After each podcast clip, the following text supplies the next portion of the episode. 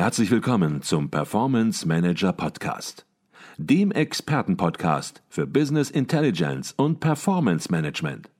Inspirationen, Know-how und Impulse für Controller und CFOs, die noch erfolgreicher sein wollen. Ihr heutiger Gastgeber Peter Blum.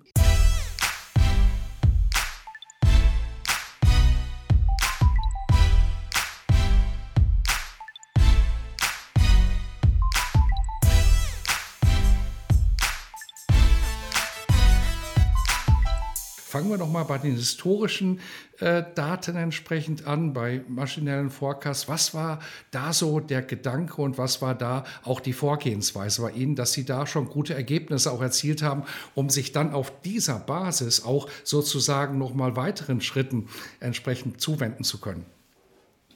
Ich glaube, wir hatten eben das Thema, dass man offen sein muss für Experimente. Und als wir ähm, unsere Werttreiberbäume und Kennzahlen und Daten dazu dann im System hatten, haben wir jetzt eigentlich eigentlich gesucht, wo haben wir so low-hanging fruits äh, und wo sind die höchsten äh, Probleme, wo wir, wo wir gerne schnell Unterstützung hatten. Das war im Kostenforecast und im, vor allem so Kostenstellenberichte äh, und, und natürlich auch im Sales Forecasting. Ähm, und wir haben dann einfach getestet, wenn ich äh, wenn ich diese Daten nehme, die wir jetzt durch die Konsolidierung und durch relativ viele Maßnahmen, auch Stammdatenmaßnahmen, dann in ein brauchbares Schema gebracht haben, reicht es da eigentlich schon aus, wenn ich klassische statistische Methoden nehme, um die äh, vorherzusehen.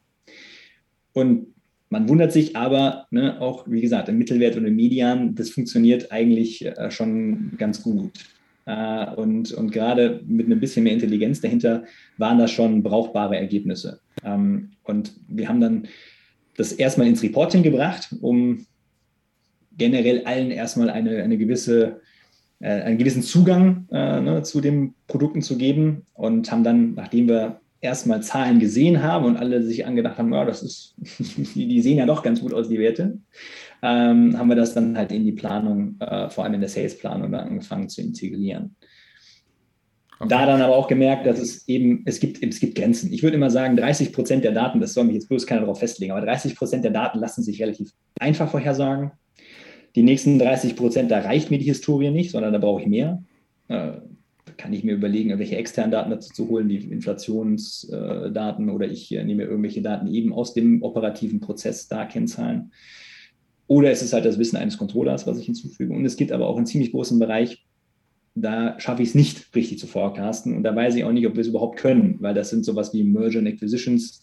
Diese Tätigkeiten sind mir halt einfach nicht vorher bekannt ähm, und, und schwer halt äh, automatisierbar abzulegen. Mhm. Insofern da werde ich dann wahrscheinlich auch die menschliche Komponente noch brauchen. Aber mhm. das war so der Startpunkt, ne, dass wir erstmal mit diesen 30 Prozent angefangen haben und gesehen haben, wie gut wir damit sozusagen durch die Tür kommen. Mhm.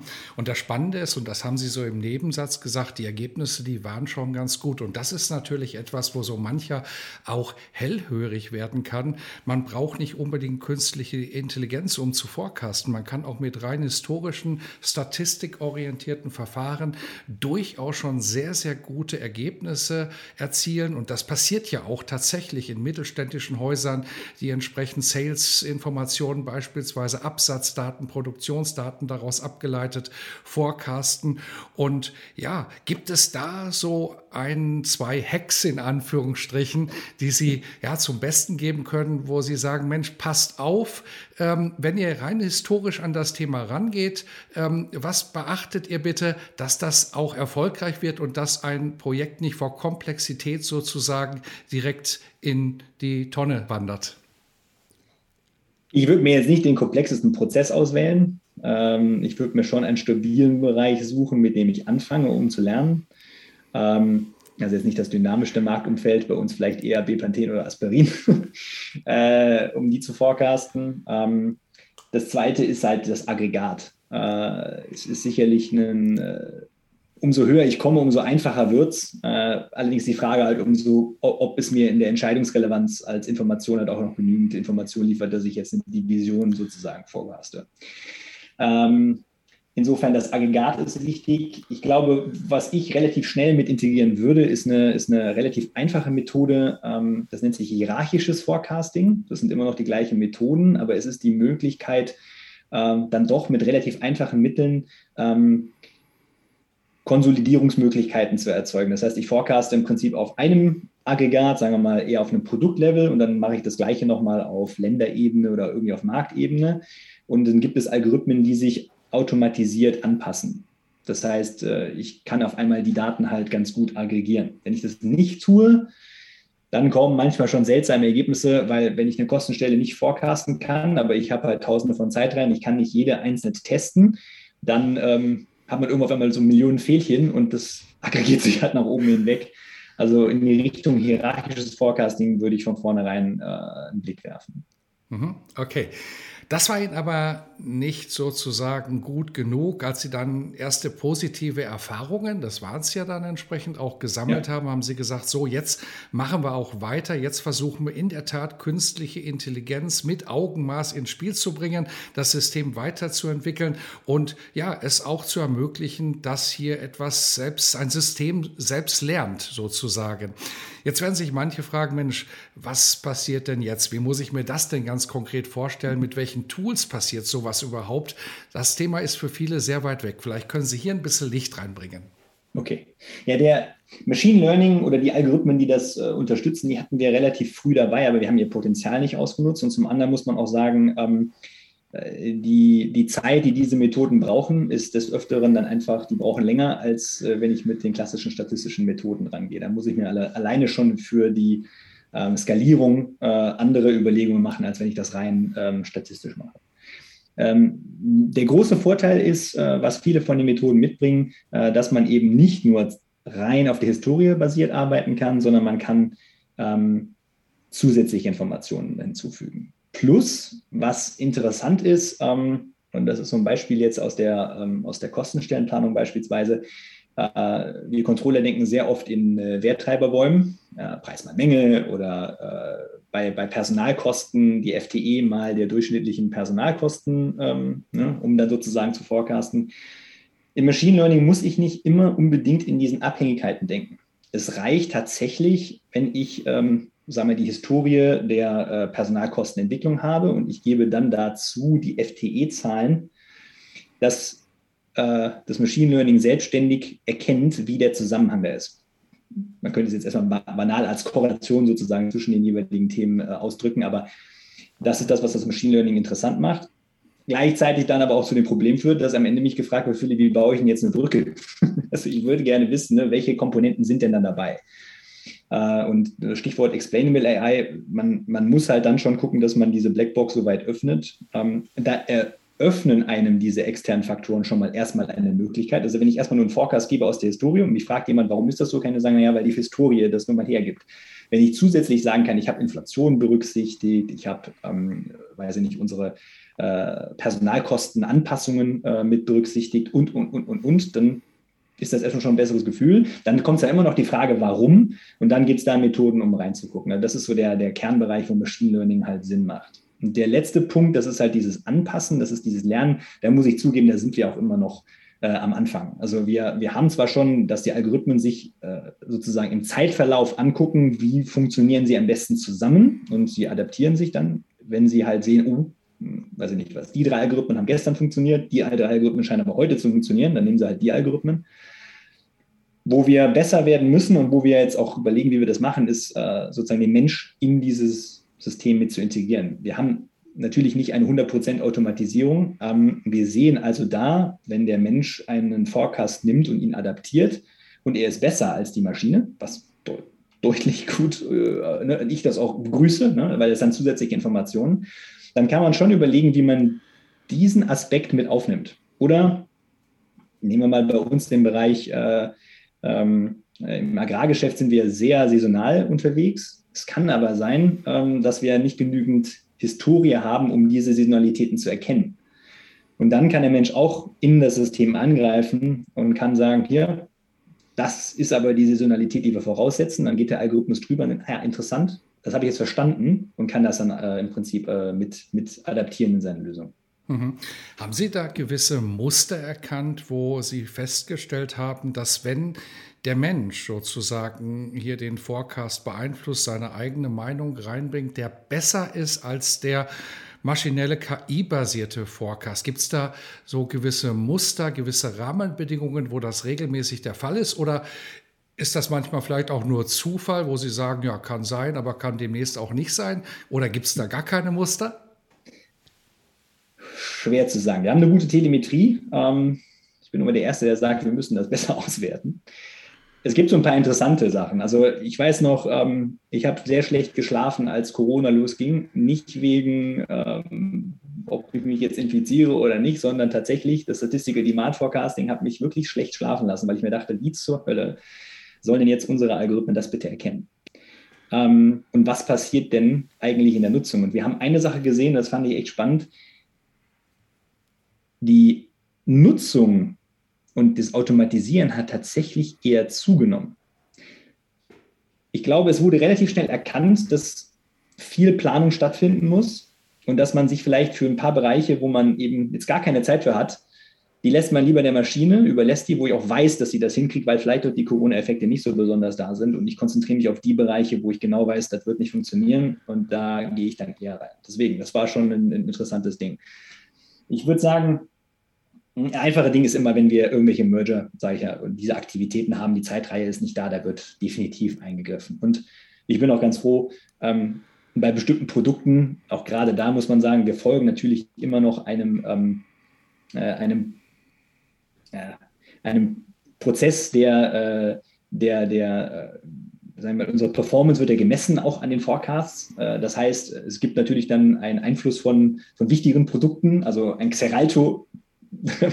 Wenn das nicht richtig geforecastet wird, dann haben wir alle ein Problem. Insofern, ich sehe halt auch bei der, bei der, bei der Kritikalität des Produktes ähm, im Portfolio halt schon, dass da lieber nochmal drüber geguckt wird. Ne? Okay. Was ich persönlich auch gut finde. Also.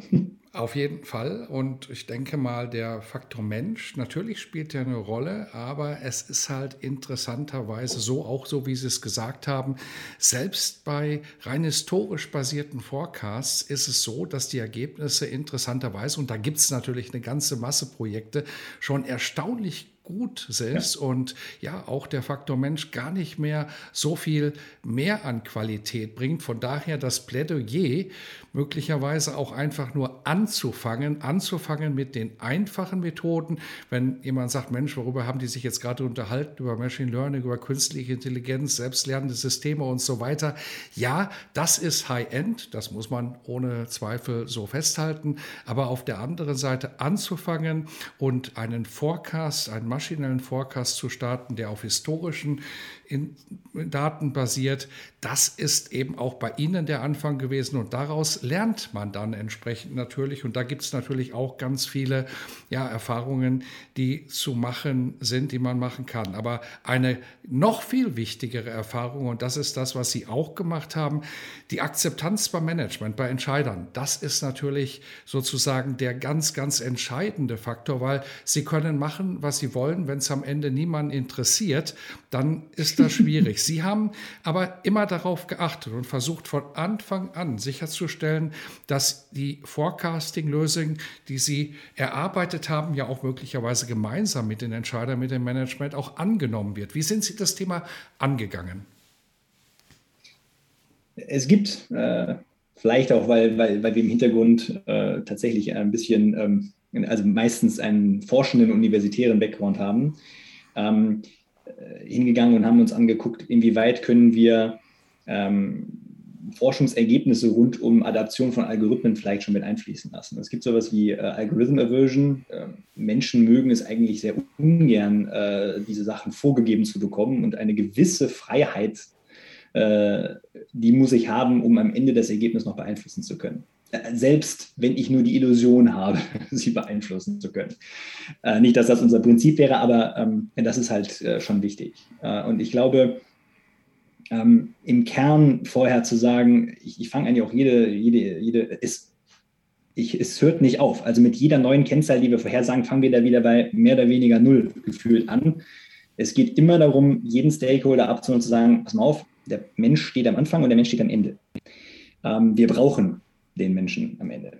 Ähm, und wir versuchen eigentlich eher mal euer, euer Leben vereinfacht, zu vereinfachen, ähm, um, die, um diese sagen wir, die Aversion dagegen äh, von vornherein eigentlich zu brechen. Und der zweite Punkt ist tatsächlich, es ist ähm, ein Überzeugen auch einer Qualität über eine gewisse Zeit. Äh, wenn ich, es darf kein Einmal-Event sein, von wegen, hey, ich habe es jetzt geschafft und dann am nächsten Tag in der nächsten Prognose fällt wieder alles zusammen. Äh, das ist halt auch extremst, äh, extremst wichtig. Ähm, insofern, ich glaube, das ist so eine der, der, der wesentlichsten, wesentlichsten Merkmale. Ähm, und der dritte Punkt ist, so viel transparent wie möglich über die Lösung. Also es macht mir auch, auch wenn es mir keinen Spaß macht, dass der Algorithmus mal nicht funktioniert, ich glaube, es ist halt wirklich effektiv besser zu sagen, das sind die Bereiche, wo es läuft und das sind die Bereiche, wo es nicht läuft, um auch eine Akzeptanz äh, zu schaffen. Und wenn ich mich da hinstellen würde und sagen würde, das wird überall funktionieren, äh, dann komme ich mit den ersten Ergebnissen, dann kommt sicherlich jemand, der sagt, Philipp, in meinem Bereich klappt das gar nicht. Das ist richtig, hätte ich mir vorher schon gedacht. Ähm, ich glaube, das sind so die, die, die Punkte, ähm, äh, wie man mit so einem, mit dem Erwartungsmanagement, was wir auch schon besprochen hatten, eigentlich da, da, da deutlich rangehen muss. Mhm. Letztendlich, vielleicht noch ein Punkt, äh, und das, das ist auch in der, in der Zusammenspiel zwischen, zwischen einer Data Science Abteilung, wo immer sie auch sitzt, äh, und einem Fachbereich wichtig.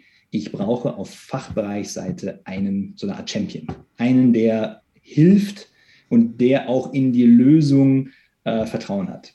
Ohne den funktioniert das vorne und hinten nicht. Mhm. Ich glaube, da steckte ganz viel drin. Und dieser Punkt sozusagen, die Akzeptanz im Management, ich glaube, darüber könnte man einen eigenen Podcast machen. Ja. Wenn man da gerade richtig hingehört hat bei dem, was Sie gesagt haben, dann merkt man, welche Details da auch entsprechend eine Rolle spielen. Lassen Sie uns das Thema vielleicht einfach so stehen und zu einem anderen Thema kommen. Vor ein paar Jahren hat der Professor Dr. Utz Schäffer, den Sie auch kennen von der WHU, mal sehr, sehr kritisch gefragt, gibt es in zehn Jahren noch Controller? Nicht, weil er glaubte, dass es die nicht mehr gibt, sondern weil er anmahnen wollte, dass Controller, Controllerinnen, Controller sich verändern müssen. Und wenn man nun unseren Podcast hört, dann merkt man natürlich, Mensch, was Sie machen, ist irgendwie was auch was mit Controlling zu tun hat, weil Sie sind Sparingspartner des Managers. So sind auch Controller in ihrer Rolle definiert und sie liefern hier, was das Forecasting angeht, beispielsweise Informationen. Das heißt, gefragt ganz konkret, wie sehen Sie das? Wie arbeiten Sie mit dem Controlling im eigenen Unternehmen zusammen? Also ich würde, würde erstmal zu, die, zu der letzten Frage, äh, gut. Äh, wir brauchen uns gegenseitig. Zum einen, wie ich eben gesagt habe, für die Produkte brauche ich einen Anker und ich brauche jemanden, der es versteht. Ähm, zum anderen, ähm, ich, ich, glaube, es ist wichtig, eine Abgrenzung zu schaffen, zu wissen, genau bis dahin macht die eine Abteilung das und die andere macht das da. Unabhängig davon, ob das jetzt an einer Stabstelle ist, ob das, ob das eine IT oder innerhalb des Controllings vielleicht sogar zwei Aufgabenbereiche sind. Ähm, was auch, glaube ich, äh, wichtig ist, ist, ähm, ich, ich, ich, verstehe zumindest den Controller als Businesspartner und als jemand, der durch sein Wissen über die Gesamtheit des Unternehmens äh, einen, einen Mehrwert bietet. Und das ist erstens auch das, was ich, wenn ich mich rein als Data Scientist jetzt sehe, äh, brauche, weil ich schon wissen muss, aha, Unternehmenssteuerung läuft halt so. Plus, wir müssen nochmal Forecasting und Planung abgrenzen. Wenn ich wirklich im Planungsaspekt bin, sind da einfach Teile, die die lassen sich schwer automatisieren. Bin wieder da bei den äh, Merge and Acquisition äh, Aktivitäten, äh, aber auch andere Bereiche. Ähm, insofern, da sehe ich schon noch die Rolle des, des, des Controlling. Plus, wenn man so ein bisschen auf die, auf die äh, Idee des Controllings eingeht, dass es eben äh, Navigator ist, äh, auch gerade Thema Sustainability muss in Standard Reporting oder muss ins Reporting mit integriert werden. Solche Impulse ähm, dass ich auch solche Steuerung brauche, ähm, das sehe ich einfach äh, ja, als, als, als Kern sozusagen des Controllings. Also insofern sehe ich das Controlling als immer noch gegeben, auch in zehn Jahren. Es wird sich natürlich deutlich verändern, äh, weil eben nicht nur Finanzkennzahlen jetzt im Vordergrund stehen, sondern vielleicht eben auch andere und ja, das digitale Wissen halt äh, wir müssten uns endlich von Excel befreien. Lass uns doch einen Blick ein bisschen in die Zukunft werfen. Jetzt werden KI-Anwendungen natürlich sich auch weiterentwickeln. Da ist längst nicht das Ende der Fahnenstange erreicht. Und momentan ist es so, dass sie ja Managern Vorschläge sozusagen machen ähm, und diese Vorschläge sozusagen akzeptiert werden oder ein Entscheider sagt, Mensch, da weiß ich mehr und überschreibt das, ist aber ganz salopp einfach. Ja. Und dann kann man hinterher sehen, wer hat es besser getroffen. Wie würden Sie das für die Zukunft sehen? Wenn man mal ein bisschen visionärer denkt, könnte es sein, dass in der Zukunft sozusagen ja nicht mehr Manager die Entscheidungen treffen, sondern sozusagen fortgeschrittene KI-Anwendungen und ja das Rollenbild des Managers, wenn wir mal auf den Manager nur fokussieren, sich dadurch auch komplett ändern? Oder sagen Sie, Mensch, das ist sehr, sehr weit weg, glaube ich nicht dran? Das ist eine schwere Frage. Ähm, also zum einen glaube ich, und das klingt wahrscheinlich komisch, wenn das aus dem Mund von jemandem kommt, der an der Speerspitze der Digitalisierung steht, ich hoffe nicht, dass wir äh, als Menschen jemals aus diesen Entscheidungsteilen herausgezogen werden. Ähm, gibt es Bereiche, wo ich automatisieren würde? Komplett? Ja. Also ähm, wir hatten ganz am Anfang so das Beispiel ähm, Überwachung von Maschinen. Äh, eine ein Kreditkarteninstitut kommt heute nicht äh, ohne automatisierte Entscheidungen aus, wenn es um äh, Fraud bei, bei Kartenzahlungen eingeht. Das sind so viele Transaktionen, die lassen sich gar nicht menschlich sozusagen überblicken und dann wird halt eine Karte gesperrt. Aber es sollte dann doch immer noch ein Mensch sein, mit dem ich spreche darüber, dass dann ähm, die Karte entsperrt wird, so nach dem Motto. Also ähm, Human Oversight, äh, wie das auch das, das EU-RAM ähm, ja, Programm im Prinzip eigentlich ne, für, für Ethik äh, in äh, künstlicher Intelligenz vorsieht, wäre schon meiner Meinung nach ein Zielbild. Äh, wie gesagt, es gibt bestimmte Bereiche, da glaube ich schon, dass eine Automatisierung möglich ist und wir sehen es ja auch in der Planung tatsächlich. Es gibt bei uns Sachen, wo tatsächlich dann ein Produkt bis, zum, äh, bis, zum, bis zur Produktion letztendlich automatisiert durchläuft. Ähm, ich, ich, glaube, es wird vom, vom Rollenbild äh, sich dahin verlagern, als dass wir äh, Themen, die wir jetzt wieder speziell bezogen auf das Controlling eigentlich schon immer hatten, vereinfachte Planung, Konzentration auf das Wesentliche, dass wir das eigentlich endlich leben können und dass wir uns nicht mehr mit Datenintegration und Ähnlichem beschäftigen können, weil das sind alles Themen, die ich großenteils automatisiert habe und erledigt habe, hoffentlich. Ähm, und dieses, das Performance Management, das, was ich eigentlich heute leben will, dann vielleicht auch richtig mal leben kann. Ähm, ich, ich bin so ein bisschen ein Skeptiker in einem Bereich, ähm, was die KI angeht, weil wir bis jetzt es noch nicht geschafft haben, auch künstliche Intelligenz themenübergreifend äh, zu benutzen. Also wenn ich einen Forecasting-Algorithmus habe, lässt sich nicht mal auf ein anderes Entscheidungsproblem äh, übertragen. Da ist, äh, das sind so die Grenzen der aktuellen KI. Ähm, und da muss noch einiges passieren, um auch weitere Schritte zu ermöglichen. Nicht, dass da schon interessante Ideen sind, aber ja, das ist so die, die nicht direkte Antwort, aber also in dem Bereich würde ich es würde wahrscheinlich sehen die, die nicht direkte Antwort, aber natürlich eine Antwort und eine Antwort, die auch schwierig ist, die keiner voraussehen kann, so ganz genau. Aber was man auf jeden Fall voraussehen kann, ist das, worauf eben der Professor Dr. Itscheffer hinweisen wollte.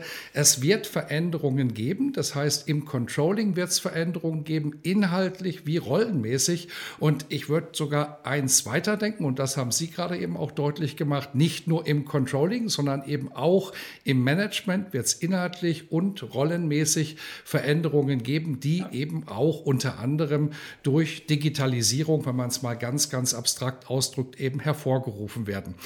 Jetzt haben wir uns über ein sehr, sehr spannendes Thema, sehr praxisnahes Thema in der Tat auch äh, unterhalten, wenn man ja nicht vielleicht bei der KI anfängt oder bei den Dingen, die, über die wir auch gesprochen haben. Und viele Unternehmen beschäftigen sich natürlich mit dem Thema Forecasting und ziehen da jetzt schon Nutzen raus.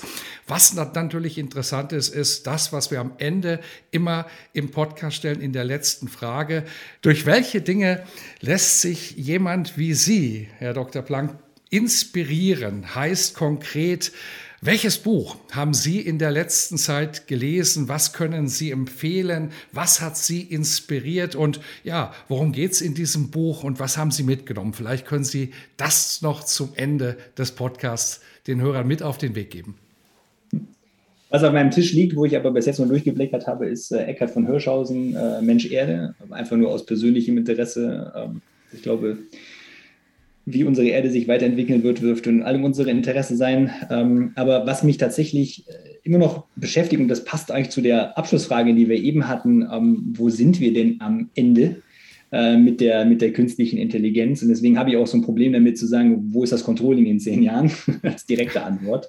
Ähm, äh, ist, äh, ist ein Buch, ähm, Live äh, 3.0 heißt das, äh, von Max äh, Techmark, Max Techmark wahrscheinlich, ähm, was deutlich weiter in die Zukunft guckt als jetzt nur zehn Jahre äh, und auch so die ethischen Fragestellungen aufgreift und für mich schon krasse Zukunftsvisionen darstellt, die nicht Science Fiction sind. Also es gibt Überlegungen, Richter zu automatisieren. Das, möchte ich ehrlicherweise nicht erleben, aber es, es, hat mich tatsächlich sehr zum Nachdenken gebracht, als ich das Buch äh, gelesen habe und gedacht habe, man, das ist eben nicht mehr Science Fiction. Ja. Wunderbar. Wer sich da interessiert, der wird das Buch finden und wird dann entsprechend auch seine Anregungen, seine Inspiration und vielleicht auch ja ein ähm, paar erschreckende Dinge möglicherweise für sich daraus ziehen, aber auf jeden Fall in die Zukunft blicken. Ich denke, soweit kann man gehen. Das war Dr. Philipp Blank, Head of Decision Science for Enabling Functions in der Bayer AG. Wir haben über künstliche Intelligenz im Unternehmen gesprochen, im Controlling insbesondere. Herzlichen Dank für diesen spannenden Podcast. Hat mich auch sehr gefreut.